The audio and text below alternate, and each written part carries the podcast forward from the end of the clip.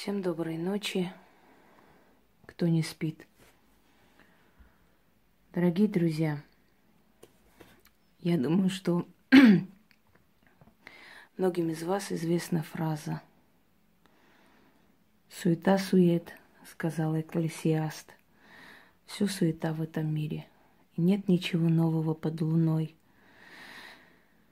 И нет ничего вечного под луной. И сказал я душе своей, радуйся в садах райских.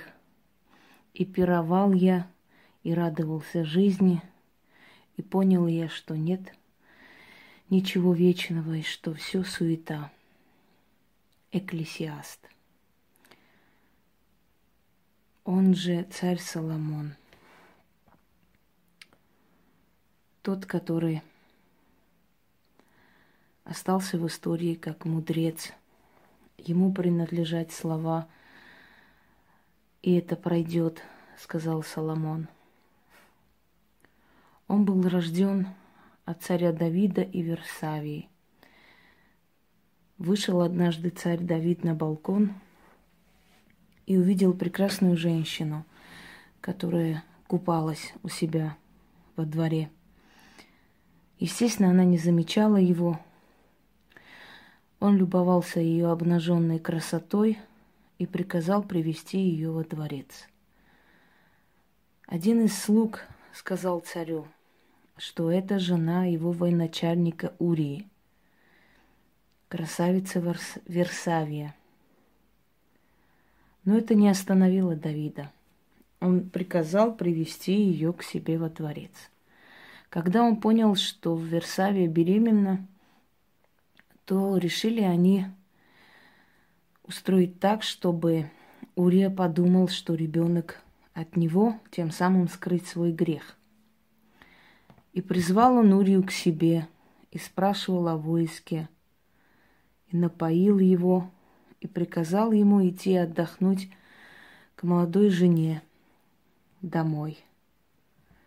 Урия ушел – но царю доложили, что Урия не зашел домой. Он снова его позвал и спросил, «Почему ты не ушел, не провел время со своей женой? Ведь я же тебе разрешил, что тебе помешало это сделать?»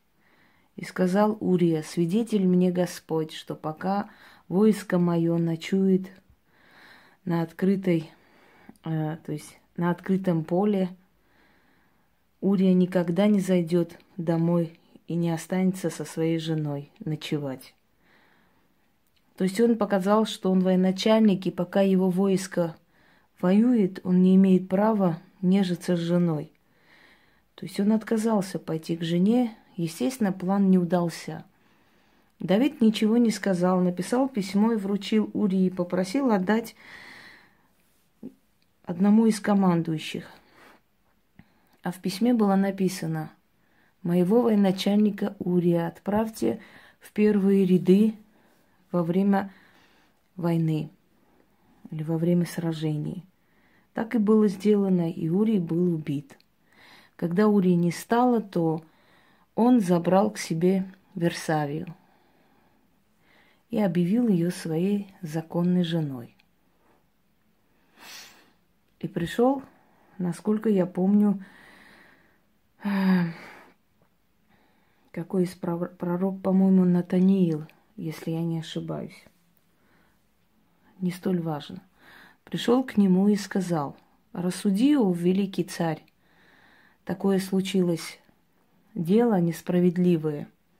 Вот жили два соседа, один был богат, другой беден. У этого богача было очень много э, скота, очень много отар. А у этого бедняка был один ягненок. И вот когда к богачу пришли гости, он приказал привести ягненка у этого бедного человека, зарезать и угостить гостей. Что ты скажешь на это? Давид разозлился такой несправедливости и сказал, сот, сотням размере он должен возместить ущерб этому бед... этого бедного человека, потому что не постеснялся того, что сам, будучи таким богачом забрал последнюю этого бедняка. И пророк повернулся к нему и сказал, так вот, ты и есть тот богач. Когда к тебе пришла страсть, ты вместо того, чтобы удовлетворить эту страсть со своими женами, которых Господь тебе подарил столько, даже жен твоих врагов положил тебе в постель, но ты забрал чужую жену. И еще, чтобы скрыть этот грех, решил обмануть ее мужа. Когда не получилось, ты его убил. И за это ты ответишь, и ребенок, который родится у тебя, не выживет. Тогда Давид посыпал голову пеплом, разорвал одежды и возле храма валялся столько дней, пока Версавия мучилась в схватках. Он просил, умолял, не ел, не пил, но ребенок родился мертвым. И когда ему сказали о том, что его сын родился мертвым, все боялись, что он лишится разума, потому что он очень страдал. После того, как он это услышал, он встал, он помылся, переоделся и пошел есть. И ему сказали, царь мой, когда ребенок был еще не рожден, ты убивался, ты всеми силами молил о пощаде и просил, а сейчас, когда ты узнал, что он умер, ты спокойно встал и пошел есть. И он сказал, а что я теперь могу сделать? Пока он был не рожден, я надеялся, что буду прощен и смогу спасти его жизнь. Но когда он умер, что я могу сделать? Это я когда-нибудь уйду к нему, но он обратно ко мне не вернется. И вот первый сын, считавшийся как бы рожденным в грехе, э, был мертв, мертворожденный. Но второй сын, который родился у Давида и Версавии, кстати, хочу сказать, у любимой его жены. У него было много жен, очень много. Но более всего он любил Версавию и в конце жизни сделал ее регентом и очень много дал ей власти. Это о чем-то говорит. Так вот, захотел Давид построить храм. И Ночью приходит ангел и говорит ему, ты человек военный, у тебя руки в крови, тебе нельзя строить храм. А вот сын твой, Соломон, он построит храм. И буду я ему отцом, сказал Господь, и приумножу его богатство и славу, весь мир узнает его как мудрого, благословенного правителя. Но Соломон был не старший сын. Соломон был младший, самый младший. Ему вообще престол не полагался. Ну, по крайней мере, так сказал Давид, так объявил народу. Видел ли он этот сон или нет, остается загадкой. Но как сделать эм, наследником сына от любимой женщины? Может быть, по наускиванию Версавии он вышел к народу и сказал про сон, что, мол, народ Дело в том, что Господь хочет именно Соломона видеть на троне. Это заявление привело в смятение его старших сыновей. Первый из них был Ависалом. Ависалом, чью сестру, рожденную, то есть от одной матери, э, силой взял брат, сводный брат от другой жены. Когда тот пришел, пожаловался своему отцу.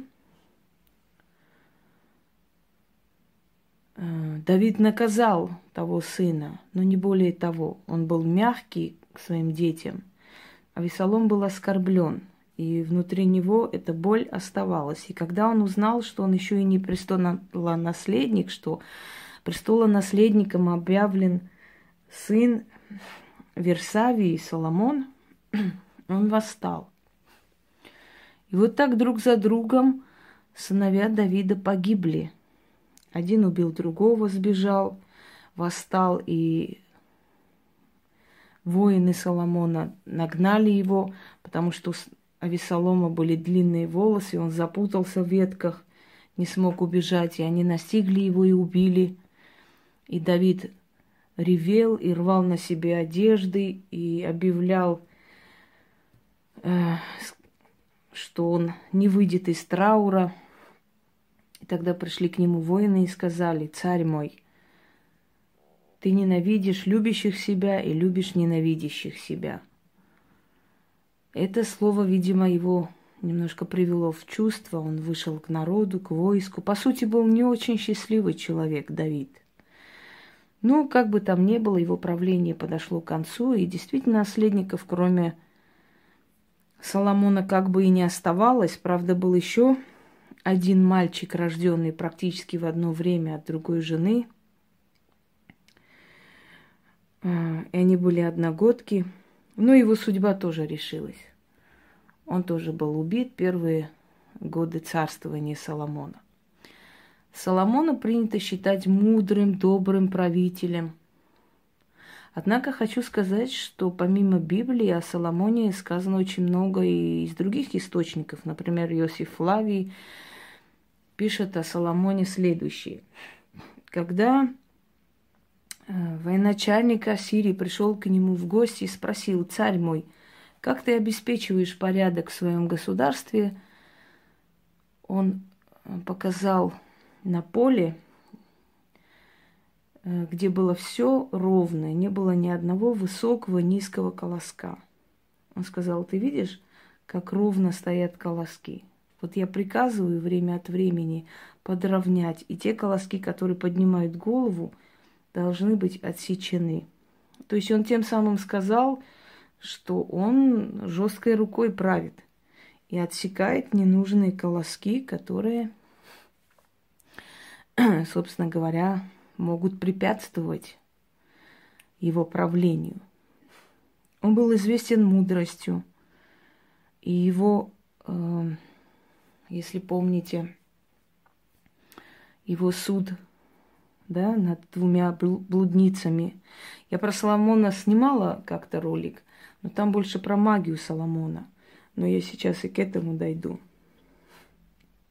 Так вот, когда пришли две женщины, и они родили в одно время, у них дети были одногодки, и одна из них убила во сне как говорят, заспала ребенка, задавила во сне ребенка и поменялась детьми. И каждая из них кричала, что это ее ребенок и никому не отдаст. Тогда Соломон взял меч, приказал положить ребенка и сказал, я сейчас отсеку его напополам, не тебе и не ей. Тогда одна из женщин упала на ребенка и сказала, Отдайте ей, только не убивайте моего сына. А вторая кричала, нет, пусть убивает, ни тебе и ни мне. И Соломон сказал, настоящая мать та, которая готова отказаться от сына, лишь бы он жил, и отдал ребенка настоящей матери. Эта слава долетела до, скажем, очень далеких стран. И царица Македа, которая была известна э, как мудрая правительница, поспешила к нему во дворец, царица Савская. Ее изображают иногда светлокожей, но это глупо, конечно. Она была чернокожая женщина. Есть ее строки в эм, песне песней. Если читали в Библии, есть песня песней. Вот э, этот раздел. Соломон хвалит ее, однако хвалит как бы от ее лица. А может быть, это она сама эти строки вставила туда. У дочери Израиля. Не смотрите, что я черна. Я красива. Я как луна среди звезд – и уста мои, как мед. У дочери Израиля не смотрите, что я черна. Она вот ее строки про нее. Македа остается Соломоном, он влюбляется в нее, он забывает всех своих жен, на которых женился по политическим соображениям. У него было тысячи жен, и триста наложниц. Он их всех поселил по мудрости своей в отдельные палаты. И поэтому был целый город жен Соломона. Вот почему очень многие царские роды, которые разбрелись и в, потом э, со временем, например, хазары, которые правили да, на Северном Кавказе, у них одно место такое было, маленькое государство, хазарский каганат. Они тоже, э, правитель хазарского каганата тоже был непосредственно прямой, скажем, потомок Соломона. Он женился на египтянке, на египетской царевне, он женился на медианке, на ком только он не женился. Он каждый месяц на ком-то женился для того, чтобы закрепить связи с этими народами. Но когда пришла в его жизнь Македа, он забыл про всех жен. Это о чем-то говорит, и он говорил ей, все мои жены – ничто. Я готов от них от всех отказаться ради твоего одного слова – но народ Израиля восстал. Они не хотели видеть сына Македы царствующим, увы. Не повезло ему. Не смог он, как и его отец, воздвинуть на престол того сына, которого он любил больше всех, от любимой женщины. Хотя Давид смог отстоять Версавию, смог отстоять Соломона, рожденного от Версавии, и посадить его на трон, хотя он был самый младший, и до него еще были взрослые дети. А вот Соломон не смог. Говорят, что он был сломлен, когда она ушла с сыном. Он не мог смириться с ее потерей. Он проводил ее до границ и, рыдая, вернулся обратно и ненавидел свой народ. Он закрылся в себе. Он не хотел э, более быть тем мудрым, достойным правителем, которого привыкли видеть. Он очень ожесточился. Повысил налоги. Народ роптал. Время от времени были восстания. И вот тут появляются его жены в его жизни, и они начинают здесь играть решающую роль в его жизни. Они утешают его, они его приводят к своим богам. Поскольку жены поклонялись своим богам, и Соломон им это не запрещал, он не требовал с них принятия его веры, иудаизма. Он не настаивал на этом, он дал им свободу выбора. Поскольку он не любил их, ему было все равно, кому они молятся, что они делают. Ему было главное заключить просто союзы с, э, с правителями, чтобы его страна как бы спокойно жила в мире.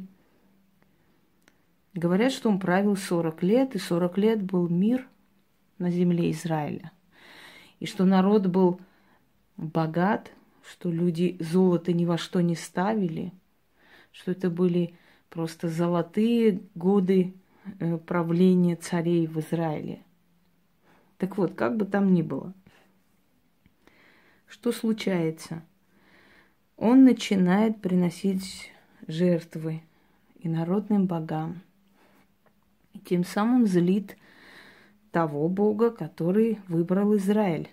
Который, кстати, беспощаден был и как к Израилю, так и к его царям – Беспощадно казнил, беспощадно, бескомпромиссно наказывал за каждый проступок. Хотя бы вспомните, что ребенок от Версави умер. Это было наказание. Вспомните, что он сказал, после этого внесу раздор в твой дом. И брат изнасиловал сестру Фомарь, то есть дочь Давида.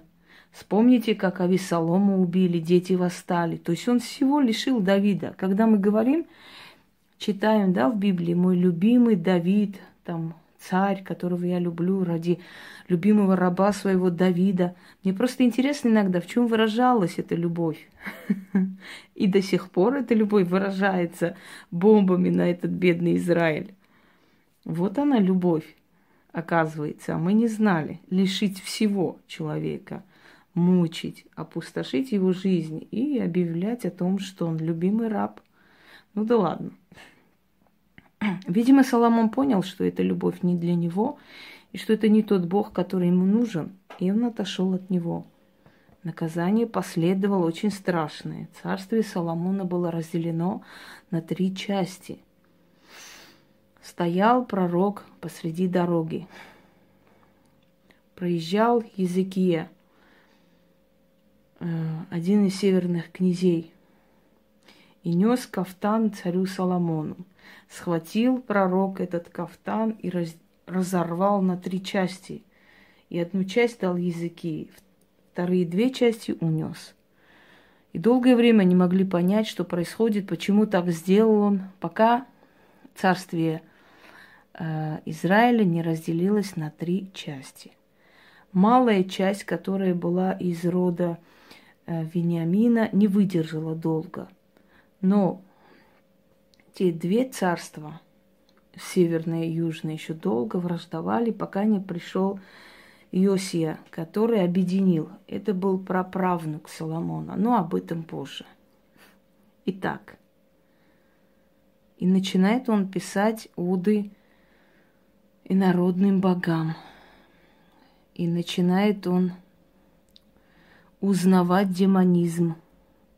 Хотя говорят, что один из великих магов и колдунов был Соломон – и что все, что он написал о том, что он с Божьей помощью всего добился, и что Бог ему приснился, то сказал, и это сказал, и сказал он, попроси, Соломон, что ты хочешь. Тот сказал, не хочу долгой жизни, не хочу золота и богатства, дай мне мудрость, чтобы я мудро правил. И он сказал, поскольку ты не попросил у меня ни жизни, ни богатства, я дарю тебе жизнь и богатство, и много детей, и здоровье, и мудрость, которую доселе никто не видел.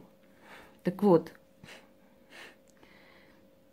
действительно ли так было, действительно ли Бог или какая-то сущность говорила с Соломоном, мы никогда не узнаем, мы можем только догадываться, можем читать. Верующие люди будут верить беспрекословно, люди более э, скептически настроены будут анализировать и искать какой-то подвох в этом – ну, как бы там ни было, может быть, так нужно было говорить. Иногда правители притворялись очень верующими, чтобы понравиться народу, и такое было. Ну, например, супруга султана Гамида Гвашемаш Хатун, э, кстати, она была дочерью Черкешенки, которую вместе с сестрой украли. Э, сестра ее утонула, кинулась в море, чтобы не быть в плену, а ее забрали. И вот рожденная Гвашимаш, который в переводе означает «новая царевна», стала женой султана Гамида и увлекалась рунами.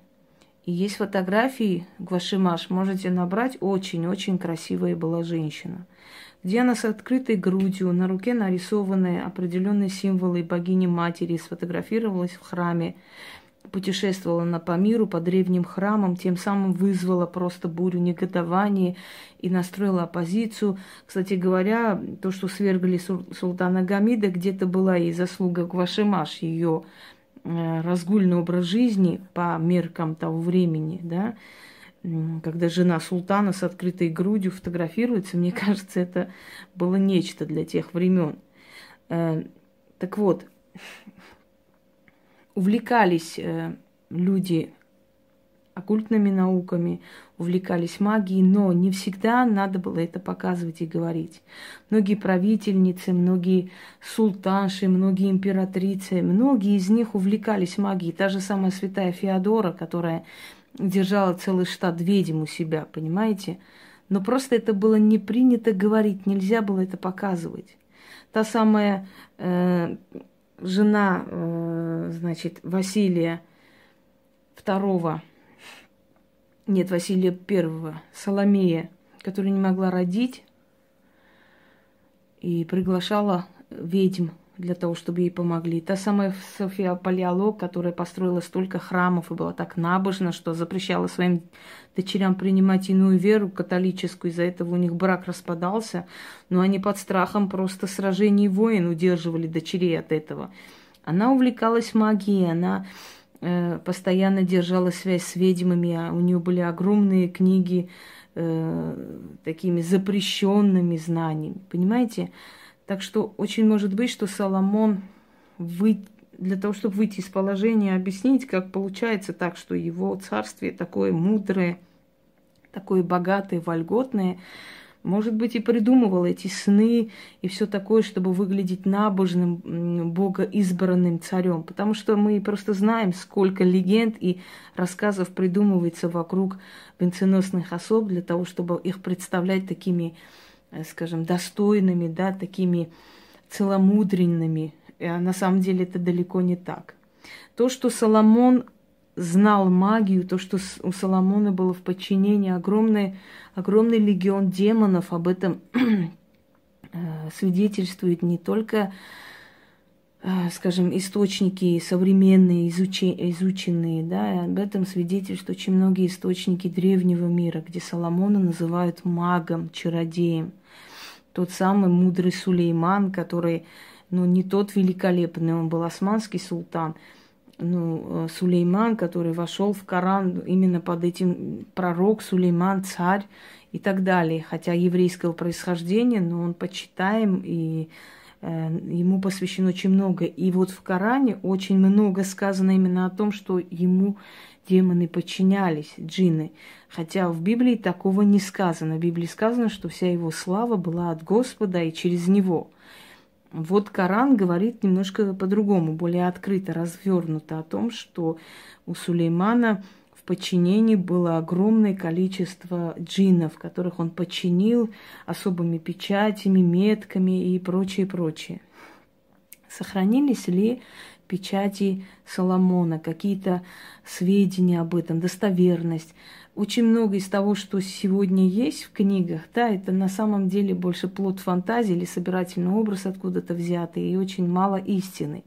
Но есть определенный знак, я не могу вам сказать, но у меня есть кое-что, не именно от Соломона, естественно, но есть кое-что, э, копия, скажем, пере, перерисованная вещь из именно храма Соломона, перерисованная Э, сфотографированный, оттуда вот этот знак перерисованный, сделанный. Я его как-то активизировала давно, и он у меня лежит. Вы не представляете, какая сила и мощь, хотя это не посредственная, вот, это не копия даже, это фотографированная вещь, которую перерисовали и передали мне, да. Но там чувствуется определенная сила, там есть определенные символы, знаки, которые нигде нету просто. Может быть, это многие встречали, хотя навряд ли, потому что нужно знать, в каком месте храма это есть, чтобы сфотографировать. Э, именно от того храма Соломона ничего не осталось, одни, скажем, развалины, а вот именно вот э, храмы того времени, они есть до сих пор в Иерусалиме. Э, его начинают называть магом-чародеем с того времени, как Соломон увлекается уже поклонением других богов. Израиль негодовал, но ничего с этим поделать не мог. О чем это говорит? Не говорит ли это о том, что Соломон изначально был язычником, что Соломон изначально знал тайны, вот эти древние сакральные тайны, и поэтому он выбирал жен, под предлогом, что он просто выбирает женщин для того, чтобы заключить договора с какими-то правителями, но тем самым косвенно разрешал э, ставить эти истуканы, поклоняться этим богам. И благодаря тому, что он разрешал, что он распространял этот культ, например, культ Тельца он разрешил в Израиле, культ Астарты разрешил в Израиле, Молоха. Э, вот – что благодаря тому, что он эти культы разрешал с молоду, с малых э, лет, как он зашел на престол, начал жениться, жениться и ставить этих богов, да, что именно поэтому, благодаря вот этим культам и этой силе, этим богам, этим древним силам, которые были рядом с ним, его страна и процветала. Не потому, что ему какие-то сны снилось, и что он был богоизбранный царь, а потому что он понимал, что эти древние силы оберегают и помогают ему. Но он не показывал это до того момента, пока ему не стало все равно, что о нем скажут, как скажут, пока он не ожесточился и уже открыто не стал им поклоняться.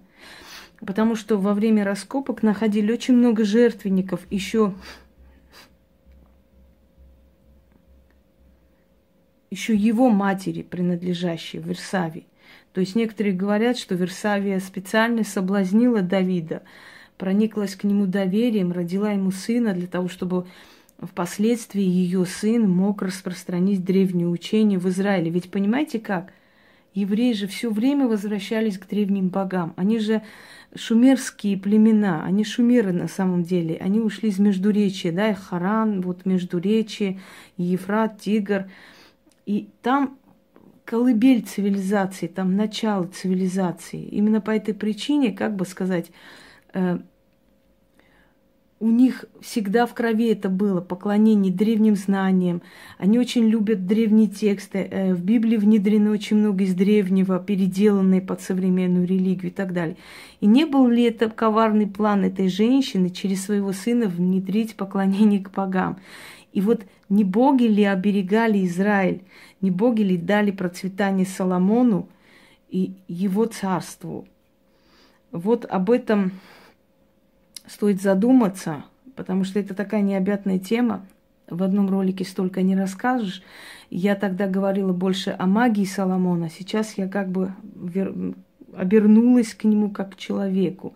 Я захотела показать Соломона человека, личность, кем он был –